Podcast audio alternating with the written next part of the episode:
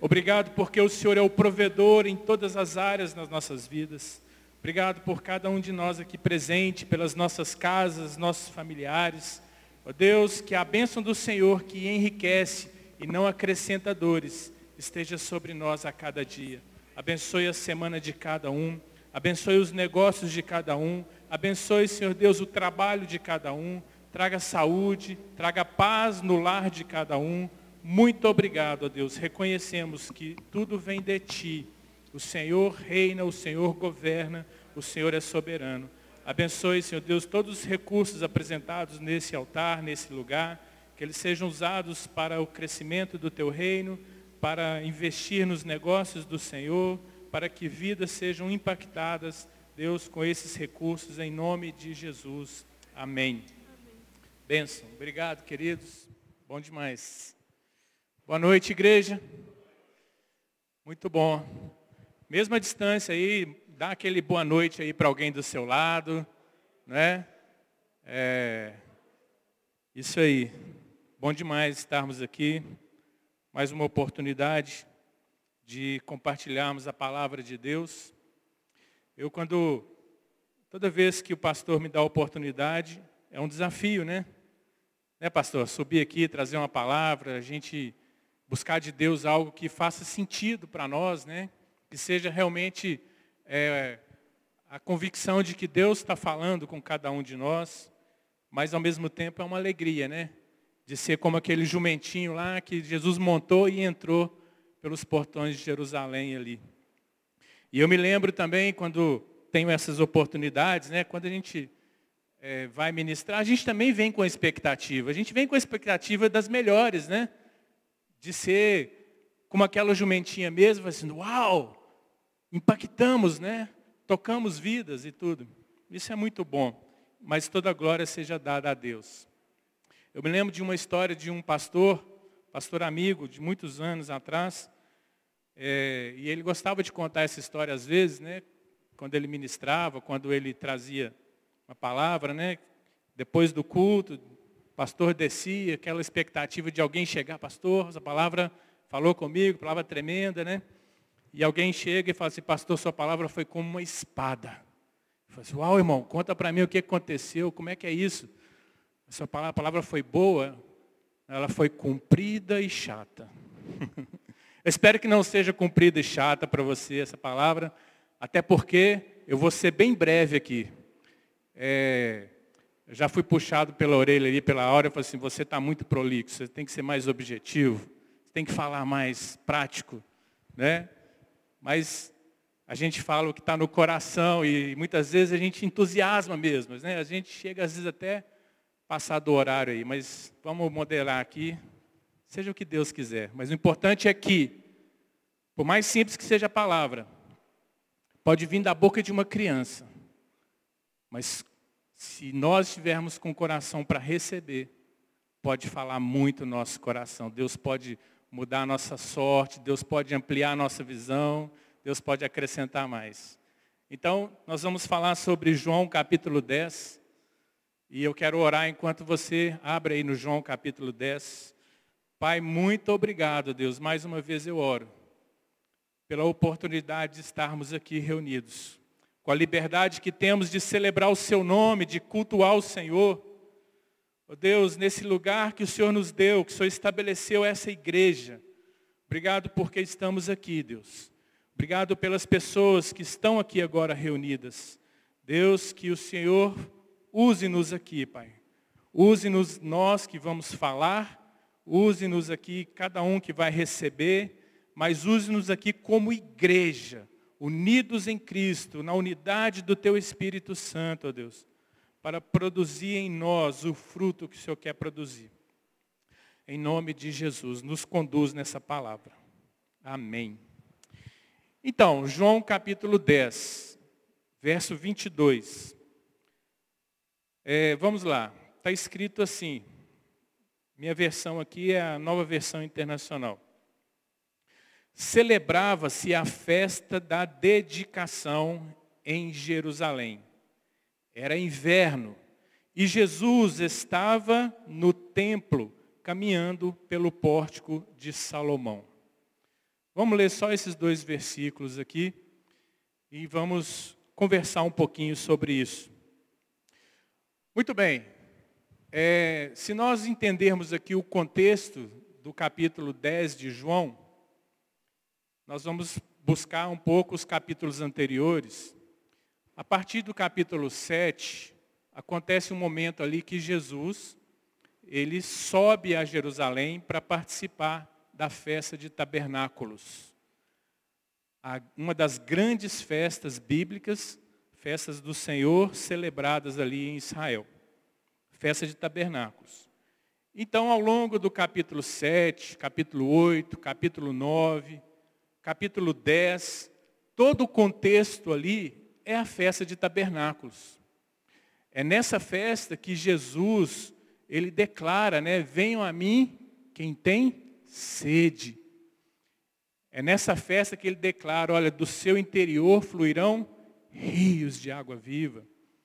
Então, uma festa muito importante. Quando chega aqui no verso 22 do capítulo 10, não é mais festa de tabernáculos. A festa que se identifica aqui é a chamada festa da dedicação. Então, entre o versículo 22 do capítulo 10 e o versículo anterior, o verso 21, há um, um, um tempo aí de pelo menos três meses que se passou. Nós estamos falando de Jesus que esteve há três meses atrás em Jerusalém, por volta ali mais ou menos de setembro, e celebrando tabernáculos. Agora nós estamos falando de Jesus caminhando no templo, estando no templo em Jerusalém, no meio da festa da dedicação. Não sei se você já tinha tentado para isso, né? É a única passagem na Bíblia que fala sobre a festa da dedicação. É o único lugar na Bíblia. Não há no Antigo Testamento nenhuma referência, não há nenhuma outra passagem no Novo Testamento que se refere a essa festa. Por que, é que isso acontece? Isso acontece porque a origem dessa festa, ela é pós a formação do, Novo Testamento, do Velho Testamento. Ela surge naquele período de 400 anos que é entre o Antigo Testamento, o Velho Testamento e o Novo Testamento. Mais precisamente, a festa da dedicação tem a ver com o século 2 antes de Cristo. Eu quero falar rapidamente aqui um pouco dessa história, para que a gente possa ganhar conhecimento também, mas ao mesmo tempo para introduzir aqui um pouco o contexto dessa festa. Tá ok? Então, é, veja, no século II a.C., é, já era uma situação onde o Império Grego, o Império Macedônico, o Império de Alexandre o Grande, ele já tinha desfacelado. Alexandre, ele morre ali no ano 332 a.C., século IV, né? Ele morre. O império, ele divide o império em quatro dos generais mais próximos dele. E esses quatro generais é, assumem regiões diferentes do império. É, então você tem ali o general é, que ficou responsável ali pelo Egito, que foi a, a geração dos Ptolomeus, né, a geração do reino de Ptolomeu, que gerou ali a cidade de Alexandria, que gerou a tradução do, é, do hebraico para o grego, da, da Bíblia hebraica, né, da, versão que a gente conhece hoje como a Septuaginta. Tudo isso é história, né? É muito legal a gente ver a história e ver todo o contexto ali dessa história envolvendo é, as coisas de Deus também. Então o império se dividiu em quatro. E um desses imperadores, a família do, do Seleucida, o imperador Seleucida, deu origem a um reino que ocupava ali a Síria, que chegava à Índia e que em determinado momento passou a reinar também sobre toda a Judéia, toda a região ali em volta de Jerusalém, grande parte do que se torna o reino de Israel, né, que foi o reino de Israel na época de Davi. Então, esse, esse reino passa a fazer parte ali da família dos Seleucidas. E chegou uma época que um homem chamado Antíoco IV, ou conhecido, ou ele se denominava como Antíoco Epifânio. Esse Antíoco Epifânio, ele é retratado na história como alguém que ao mesmo tempo era louco, mas ao mesmo tempo alguém muito mal, muito ímpio, alguém que, é, que não tinha realmente é, uma mentalidade sadia. E esse homem, ele queria né, é, expandir o seu, seu domínio. Então, até contra os outros generais, né, que os outros reinos que se dividiu, ele, conquista, ele tentava conquistar, ele brigava. E acontece que esse homem, chamado, que se chamava Antíoco Epifânio, e Epifânio significa o Deus invisível, ou seja, ele se considerava, ou ele se apresentava como uma divindade. Ele buscava culto para si, ele buscava adoração para si. Era terrível esse homem. Ele era considerado, considerado como alguém que realmente afrontava né, o, o Deus de Israel. E ali no século II é onde reinava esse Antíoco Epifânio. E esse Antíoco Epifânio, ele, voltando do Egito, depois de tentar dominar o Egito, ele voltando, ele começa a saquear Jerusalém. O Egito está aqui e ele vai subindo, passa pela Judéia, né? chega em Jerusalém e ali ele domina Jerusalém, ele mata muita gente ali em Jerusalém e ele tinha a ideia de todo o povo que ele dominava, ele queria tornar esse povo assimilado na cultura grega. Ele queria tornar esse povo assimilado nos costumes gregos. E os costumes gregos eram um costume é, voltado para filosofia. Tem coisas boas da filosofia, né? Nós temos aí até hoje a influência dos pensadores, dos filósofos que vêm da Grécia. Mas tem o lado ruim, né? tem o lado mundano, tem o lado pagão, paganismo, da idolatria, do politeísmo, é, dos, dos sacrifícios a deuses e esse homem, uma vez dominado ali a Judéia, dominado ali a região de Jerusalém, dominado o templo em Jerusalém, ele chegou ao absurdo, né, na, na, na visão é, em afronta àquele povo, aqueles judeus ali, ele chegou ao cúmulo de poder profanar o templo em Jerusalém. O que ele fez ali de profanação? Onde era o altar, se você lembrar, é, como a Bíblia descreve né, o, o templo, você tem um pátio enorme do lado de, né, um grande pátio. Nesse pátio você tem um altar, que eram apresentados os sacrifícios, ou seja, os animais, segundo a Bíblia, que poderiam ser sacrificados, eles eram imolados, é, queimados ali né, em holocausto, totalmente queimados, seu sangue recolhido, aspergido, é, derramado também é, no Santo dos Santos, ali onde ficava né, o propiciatório da arca. Então, tudo isso era um lugar consagrado, tudo isso era um lugar ordenado por Deus. E esse homem, ele pega aquele altar e ele coloca sobre esse altar, ele coloca ali um outro altar, ele constrói um outro altar, e ele, junto desse altar, ele coloca a estátua de Zeus naquele lugar. Zeus é considerado é, o deus dos deuses né, na mitologia grega. Ou para os romanos, Deus corresponde a Júpiter. E aí ele muda o, o nome daquele templo para o templo de Júpiter, com a estátua de Zeus. E um detalhe dessa estátua de Zeus é que a, a feição, o rosto dessa estátua de Zeus era a semelhança do próprio Antíoco. Ou seja, ele profanou de várias formas ali, né? aquele templo, aquela situação. E, para completar a história, ele chega e ordena, ou ele mesmo né, também participa disso, ele ordena que a partir de agora, a partir daquele momento, os animais que deveriam ser sacrificados em Israel eram os porcos, porca, né? E, segundo a Bíblia, o porco é um animal impuro. O porco é um animal que não se deve comer, né? Uma regra de alimentação da Bíblia, é, por uma questão sanitária, inclusive, mas ao mesmo tempo havia ali, era o porco não encaixava nos animais que se deveria sacrificar para Deus. Mas para uma divindade, para deuses, né, na cultura lá poderia.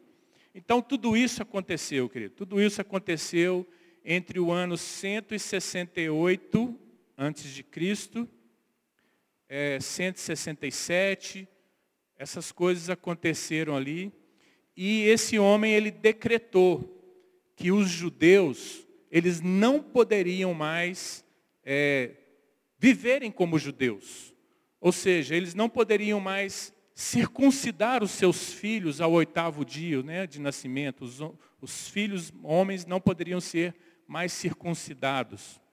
Os judeus não poderiam mais andar segundo as leis de Deus, as leis da palavra de Deus, e eles não poderiam andar segundo as leis dos pais, as tradições familiares. Ele ordenou que aquele povo não, não pudesse mais continuar comendo só aquilo que eles consideravam como comidas adequadas segundo os princípios que eles receberam. Então, qual era o princípio ali? Uma ditadura que vem, né? usando essa palavra moderna hoje, uma ditadura que vem impondo uma cultura para assimilar um povo, para tirar a identidade daquele povo, para destruir aquele povo. Deixar com que, fazer com que aquele povo não tenha mais o Deus de Israel como seu Deus, se torne homogêneo, se torne como todos são em todos os povos. Em todos os lugares que o Antíoco entrava, que a cultura grega entrava, e que era de alguma forma forçado essa assimilação cultural, os outros povos não tinham resistências contra isso. Por quê? Porque eles já eram politeístas, porque um costume a mais, ou às vezes é até parecido, né, uma coisa com a outra, sacrificar para um Deus, ou comer, comer qualquer coisa, tudo isso era muito comum. Mas para a cultura judaica, para a cultura bíblica, para a cultura daquele povo que vivia segundo é, a proposta de ser uma nação que vive para Deus ou com Deus, isso era chocante. Todo esse cenário abateu muito o povo de Israel ali. Imagina, queridos, filhos sendo mortos, mulheres sendo mortas, porque você não aceita a imposição de um governo, porque você não abre mão dos seus valores, seus princípios, porque você não, não, não se deixa levar por, um, né, por, um, por uma necessidade de sobreviver, mas tendo que abrir mão daquilo que você realmente crê como valor para a sua vida. Aquilo foi muito difícil. E houve nessa época soldados que foram espalhados para vários lugares ali da, da região da Judéia, para que obrigasse ou ensinasse o povo a fazer isso. E um desses lugares, chamado Modim, que fica próximo de Jerusalém, uns 40 quilômetros, chegou lá um, uma, um grupo de soldados, com um capitão ali. Esses soldados vinham da Síria, eles eram como se fossem gregos da Síria. Chegaram ali com essa ordem, olha, nós construímos aqui um altar, nós vamos sacrificar uma porca aqui, é, em, honra a Zeus. E o que, que eles fizeram? Eles chamaram o sacerdote daquela aldeia, o sacerdote daquele lugar, chegaram para esse sacerdote, esse sacerdote chamava Matatias, ou no português seria algo como Mateus, semelhante. Né? Então, esse homem, esse sacerdote, foi falado para ele o seguinte, olha, você é uma pessoa de autoridade aqui. Você é uma pessoa de respeito aqui. Então, para que as pessoas entendam a nova forma de viver, a nova forma de, de ser, a nova, nova cultura que chegou, você vai ser o primeiro a sacrificar essa porca para que as pessoas entendam isso e elas sigam esse momento. Acontece que esse homem, ele se recusa a fazer isso. Ele não abre mão de viver né, o princípio daquilo que ele crê em Deus. Ele recusa.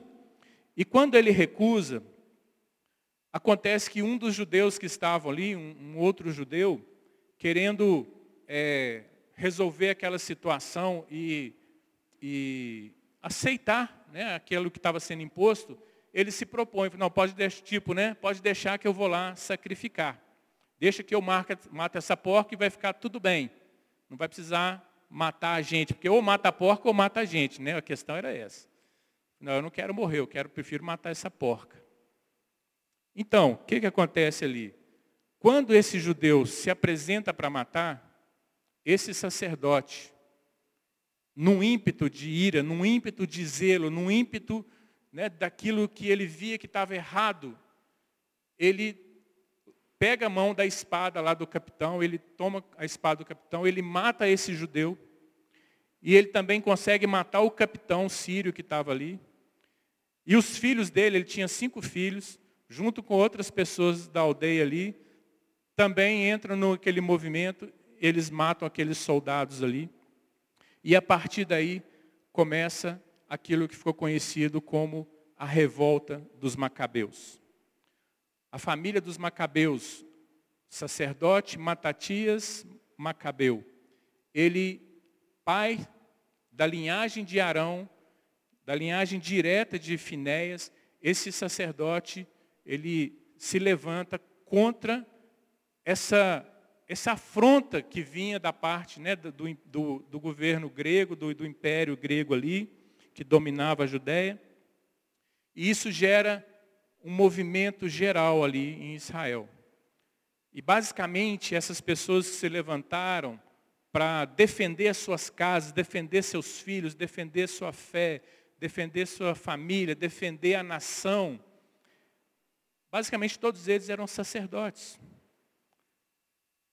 É, não eram pessoas treinadas para a batalha, treinadas para a guerra não eram pessoas adestradas, mas eles, mesmo sendo em menor número, mesmo sendo é, despreparados, mesmo não tendo armas adequadas, mas o, algo, as coisas extraordinárias começam a acontecer ali. Em cada batalha que eles entram, eles começam a orar a Deus e pedir a Deus livramento, e pedir a Deus que confunda o inimigo. E muitas coisas vão acontecendo ali. A gente não encontra esses relatos aqui na, Bíblia, mas você tem isso registrado né, no livro de 1 e 2 Macabeus. Não faz parte da nossa, do nosso cânon, né? faz parte do cânon católico, está lá esses livros. Mas você encontra isso relatado também na história dos Hebreus de Flávio José. Você encontra muito documento histórico sobre isso. Bom, esse é o contexto aqui.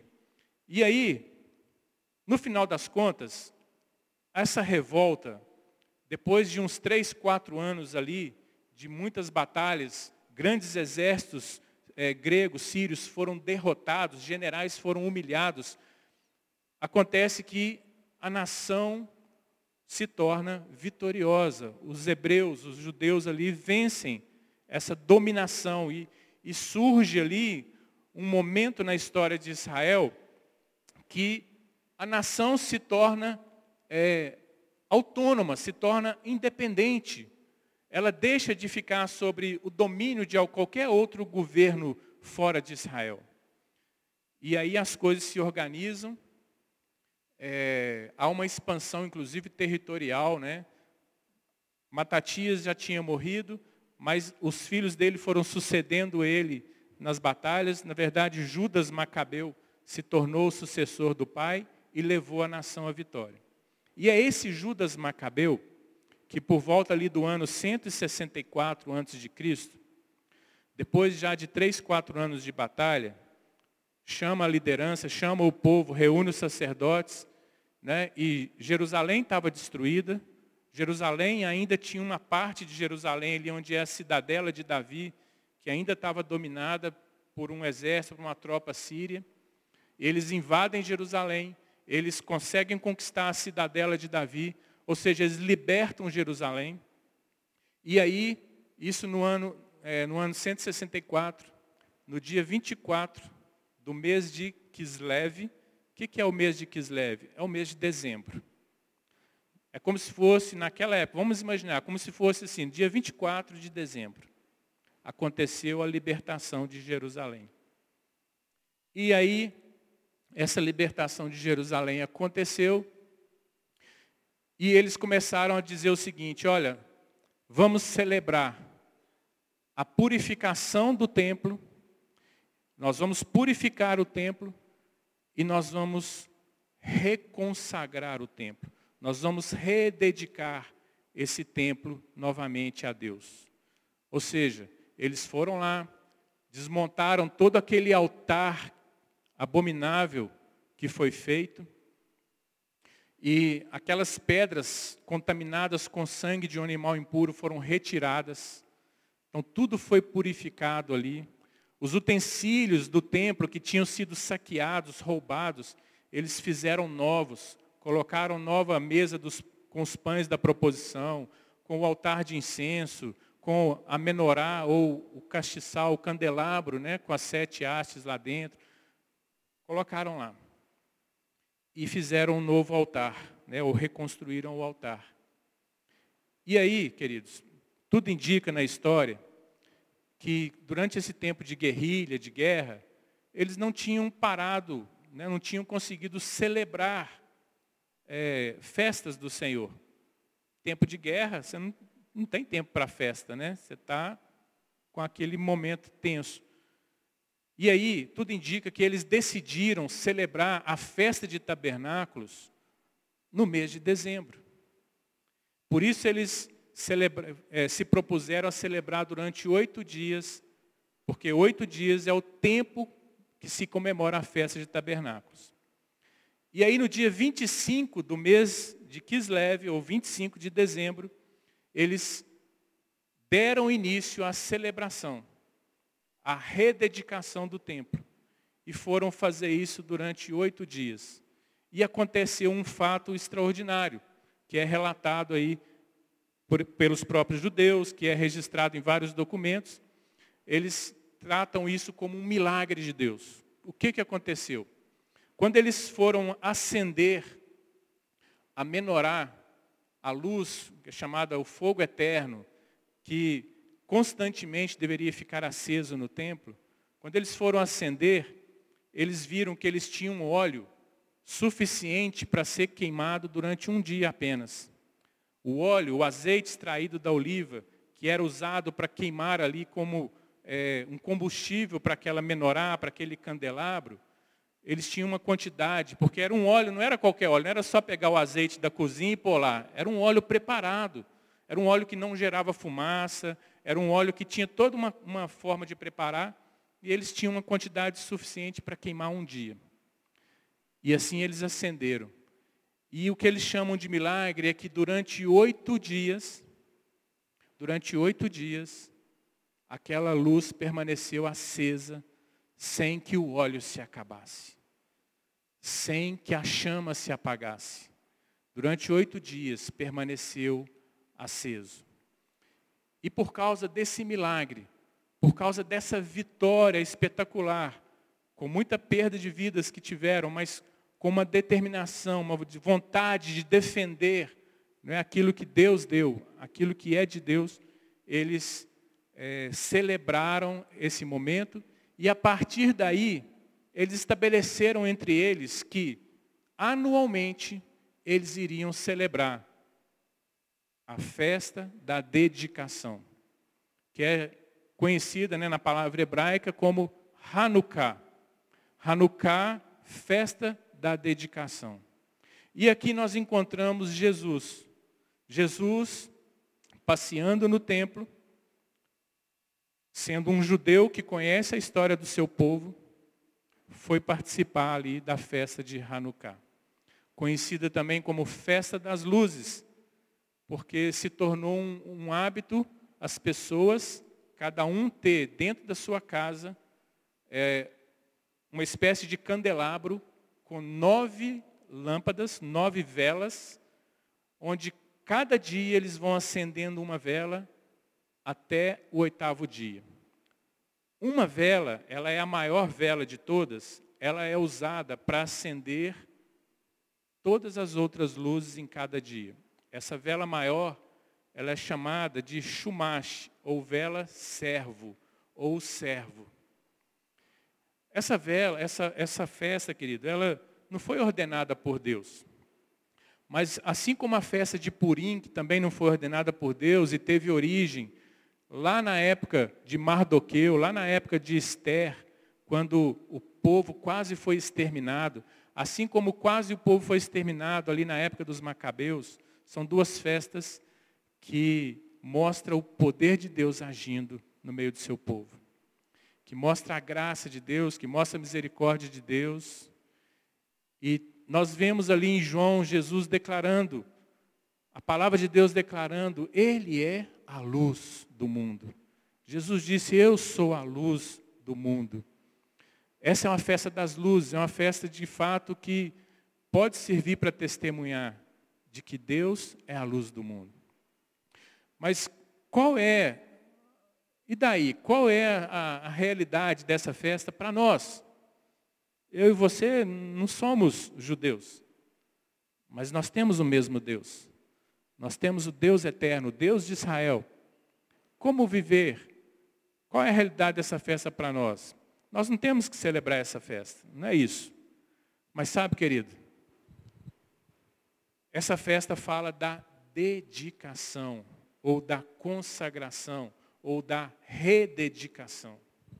A gente chega numa época como essa, é uma época de celebrar Natal, é uma época de celebrar realizações, de celebrar conquistas, é uma época de pensar a vida, é uma época de olhar para o próximo ano, é uma época que a gente fica, às vezes, com o coração um pouco mais é, aberto para poder refletir sobre a vida, um pouco mais aberto para questionar algumas coisas importantes da vida.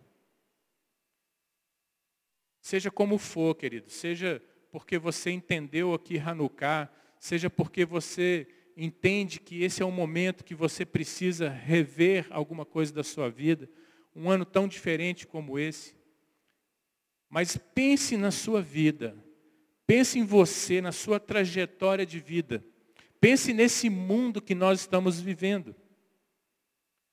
Nós vivemos hoje no mundo que claramente nós podemos dizer, esse mundo não está mais cristão. Esse mundo não está mais é, apegado àqueles valores cristãos que antes fundaram muitas nações, muitas sociedades. Nós vivemos hoje num mundo cada vez mais pagão, mais paganizado, onde filhos estão sendo engolidos pelas culturas, famílias estão sendo engolidas pela cultura. A cultura grega, a cultura romana, a cultura pagã continua presente e cada vez ganhando mais força no nosso meio. Então a guerra, ela existe. Hoje de manhã as Débora falaram sobre isso, né? Mães de joelho, filhos de pé.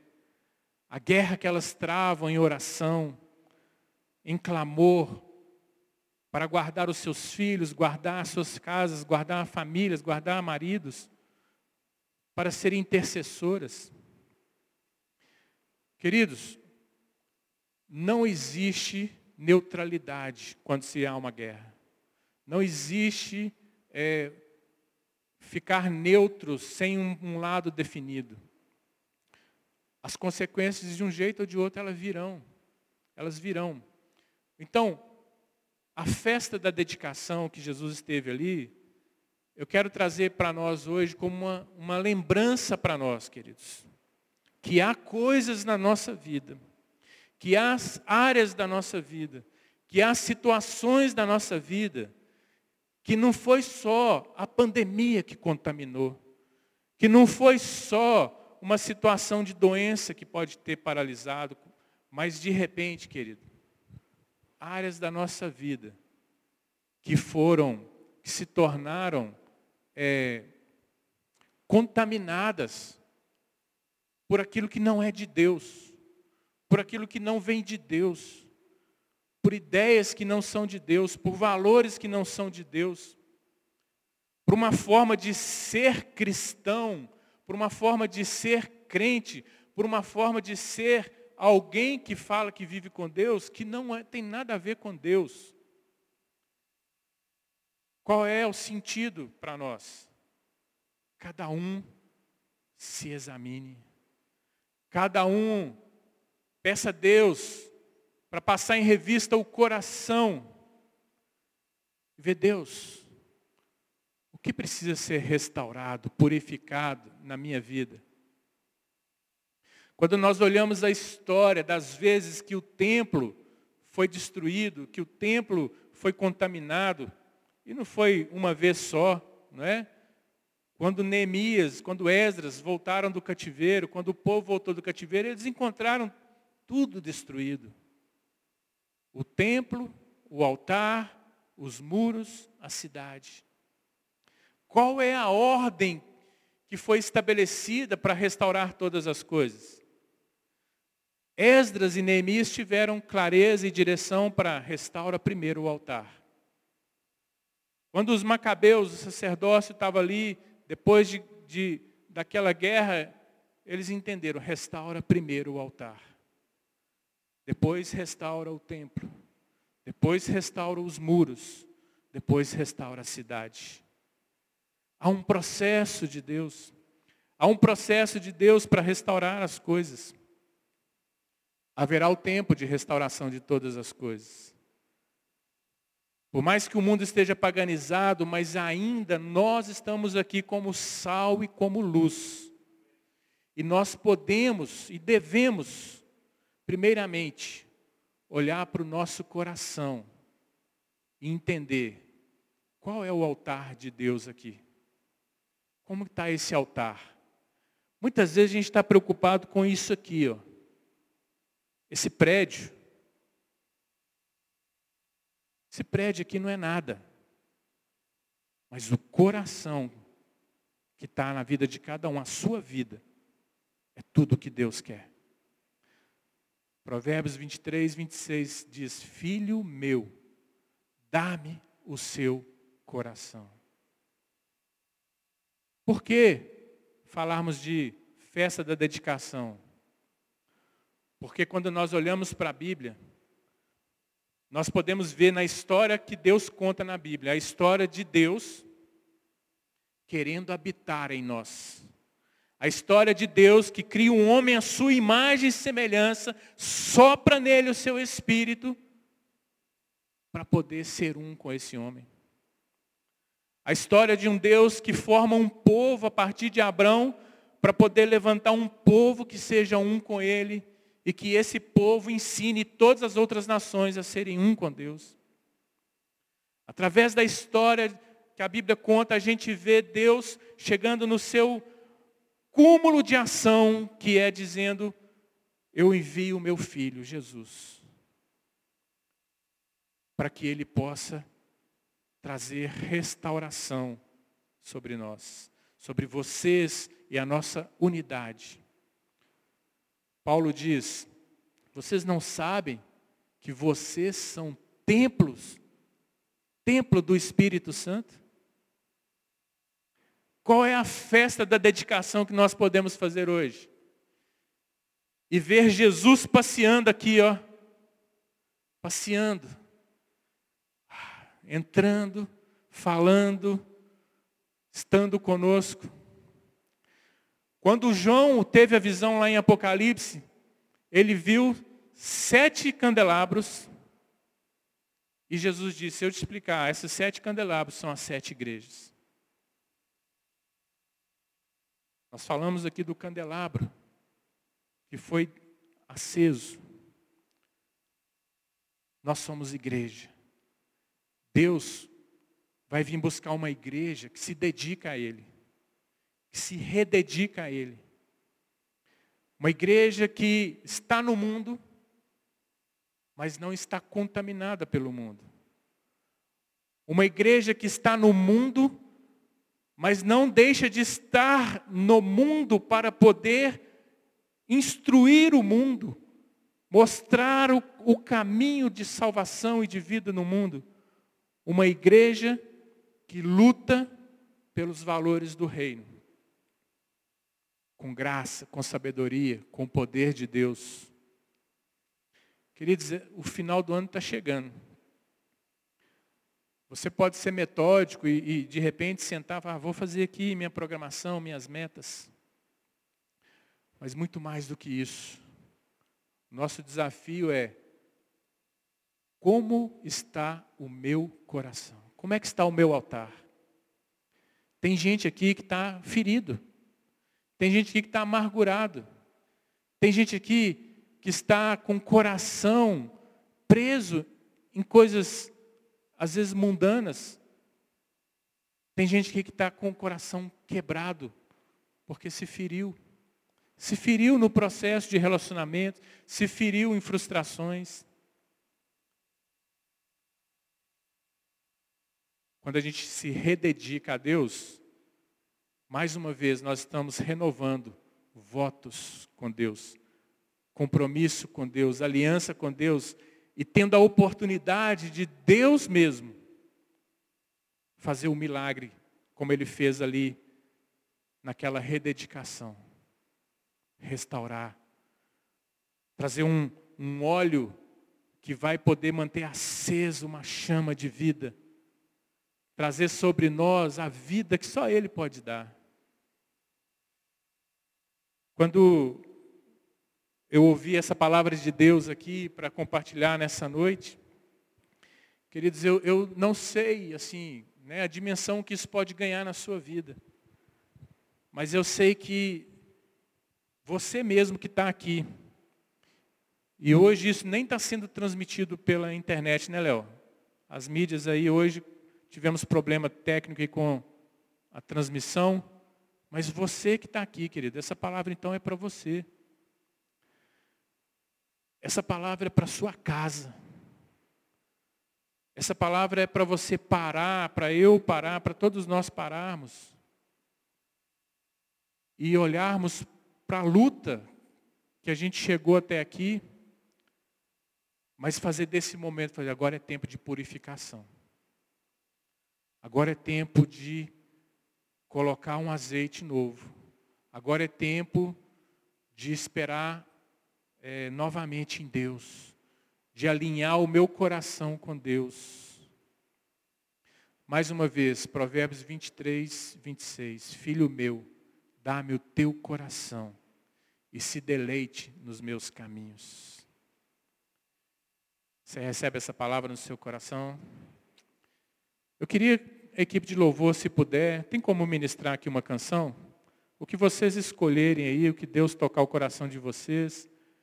Mas, queridos, não é pela emoção, mas é você agora com Deus que a gente pudesse ter o tempinho dessa canção. Cada um aqui poder parar um pouquinho e falar, Deus, como o Senhor está vendo o meu coração como um altar do Senhor? Como o Senhor está vendo a minha vida nessa hora? O que, que eu preciso restaurar? O que, que eu preciso purificar? Que lixo que está em mim que eu preciso jogar fora? Que, que azeite novo é esse que o Senhor quer me dar para poder acender em mim a alegria da salvação, o gozo da vitória, a antivisão de tudo aquilo que o Senhor tem preparado. Coloque o seu coração na presença de Deus.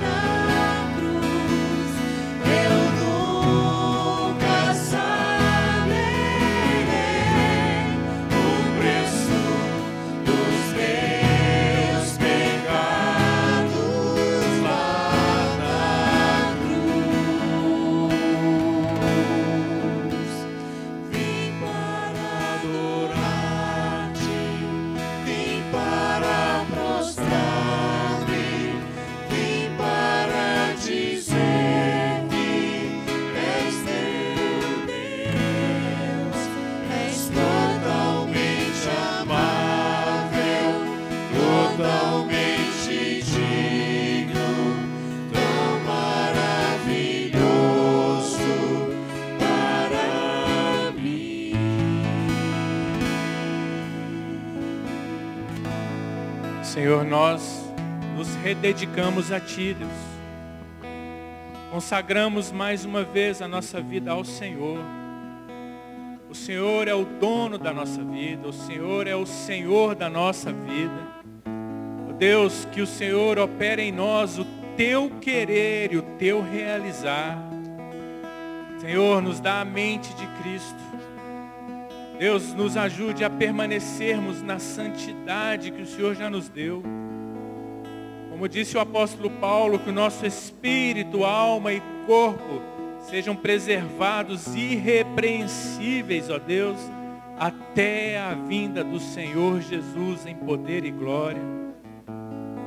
Senhor, nós estamos neste mundo, mas não queremos ser do mundo, Senhor. Nós estamos neste mundo e queremos ser sal e luz para a glória do Senhor. Deus, obrigado, porque o Senhor é um Deus que já nos perdoou, é um Deus que se importa conosco, é um Deus que já nos restaurou, Deus. Já estamos reinando com Cristo, já estamos assentados no trono com Cristo, já somos mais do que vencedores, Senhor. Obrigado, ó Pai. Deus, toma a vida de cada um de nós aqui.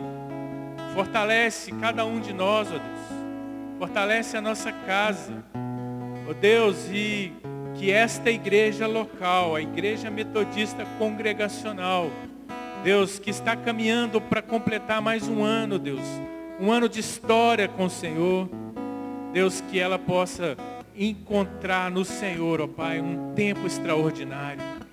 Um tempo onde o Senhor se faz presente, Deus, com unção, com graça, Deus, com poder, com compaixão, com misericórdia. Levanta-nos aqui, Deus.